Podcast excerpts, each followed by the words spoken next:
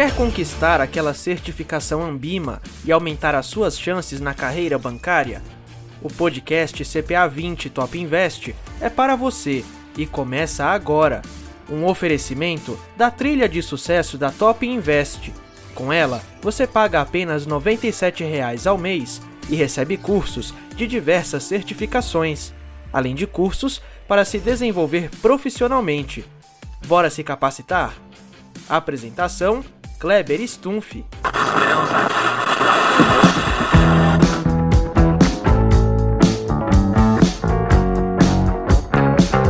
E aí galera da Top Invest, tudo bem com vocês? Continuando o nosso curso da CPA20, hoje a gente vai tratar sobre as decisões do investidor na perspectiva das finanças comportamentais. Quando a gente vai tomar uma decisão de investimentos, tem o Homo Econômicos, que é o homem que pensa com a razão, analisa os fatos toma a melhor decisão de investimentos, e também tem as finanças comportamentais, que é onde a gente leva em conta as nossas crenças e nosso passado, nossos sentimentos para tomar uma decisão de investimento. E é justamente as finanças comportamentais que trazem o medo do investidor de experimentar produtos diferentes ou mesmo correr riscos. Quando a gente fala em racionalidade, a gente está falando do Homo econômicos. Homo econômicos maximiza suas decisões, sempre preferindo a melhor escolha, levando em consideração todos os dados e informações disponíveis para fazer essa análise, buscando o maior risco com o menor retorno e também vai se ajustando conforme novas informações vão se tornando públicas. Isso aí dá origem ao risco-retorno, que é a forma mais inteligente de se avaliar os investimentos. Já as finanças comportamentais levam em consideração o nosso passado, o nosso sentimento para a decisão de investimentos.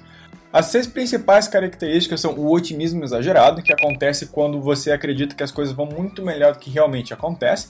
Isso aqui é muito comum quando o investidor começa a investir em ações. Ele compra uma ação acerta, compra duas ações acerta, na terceira ele vende a casa, vende o carro, compra tudo em uma ação só e acaba perdendo. Tudo isso porque ele teve um otimismo exagerado e não fez uma análise de risco-retorno desse investimento. Outro fator muito comum é a aversão à perda. A aversão à perda funciona de duas formas muito comuns, tá? A primeira delas é o investidor que só investe na poupança. Ele tem um medo absurdo de qualquer tipo de investimento que ele não conheça e tem um medo muito grande de correr qualquer risco, então ele continua na poupança mesmo sendo a poupança já tendo sido confiscada. E o outro tipo é o investidor que investe em renda variável, que não tem tanto medo a perder o dinheiro, não tem um medo de perder o dinheiro, mas tem uma dificuldade muito grande em reconhecer essa perda. E quando a gente fala em aversão ao risco, aversão à perda, aqui é importante lembrar que uma perda é 2,25 vezes pior como sentimento para nós seres humanos do que é bom o sentimento de ganho.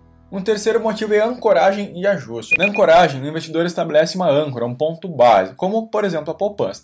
Então, para esse investidor, tudo que rende mais do que a poupança é interessante, ele não leva em consideração outras coisas como o risco. E quando esse outro investimento paga menos que a poupança, aí sim ele vai fazer o ajuste, só que de uma forma muito tardia. O quarto motivo é disponibilidade. Diferente do que a maior parte das pessoas lembra de risco de liquidez aqui, a disponibilidade que está relacionada à probabilidade de efeitos negativos. Na verdade, essas são as pessoas pessimistas. Elas só lembram das coisas ruins que aconteceram e não lembram das coisas boas, como por exemplo a estabilidade do plano real desde 1994 e levam em consideração, por exemplo, a inflação que teve um valor alto nesse período também.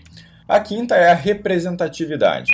Esse aqui, na verdade, é um estereótipo da aproximação. Mais ou menos assim, porque uma empresa teve um desempenho ruim na bolsa de valores, não significa que toda a bolsa de valores teve um desempenho ruim. Ou a mesma coisa pode ser ao contrário. Por exemplo, as ações da Ambev valorizaram 5 mil por cento nos últimos 20 anos, o que não significa que as outras ações também tiveram essa valorização. Mas é isso que o investidor que acredita na representatividade acaba acreditando. E por último, a gente tem a armadilha da confirmação. Nesse caso aqui, o investidor já tem um pré-conceito. Por exemplo, ele ouviu falar de algum amigo que a bolsa de valores é ruim, então ele acredita veementemente que a bolsa de valores é ruim.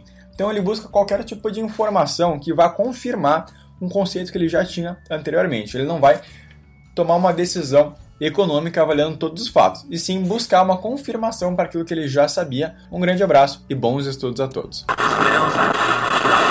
O podcast CPA 20 Top Invest fica por aqui, mas vale lembrar que este episódio foi um oferecimento da trilha de sucesso da Top Invest. Com ela, você paga apenas R$ 97,00 ao mês e recebe cursos de diversas certificações. além de cursos para se desenvolver profissionalmente. Até o próximo episódio!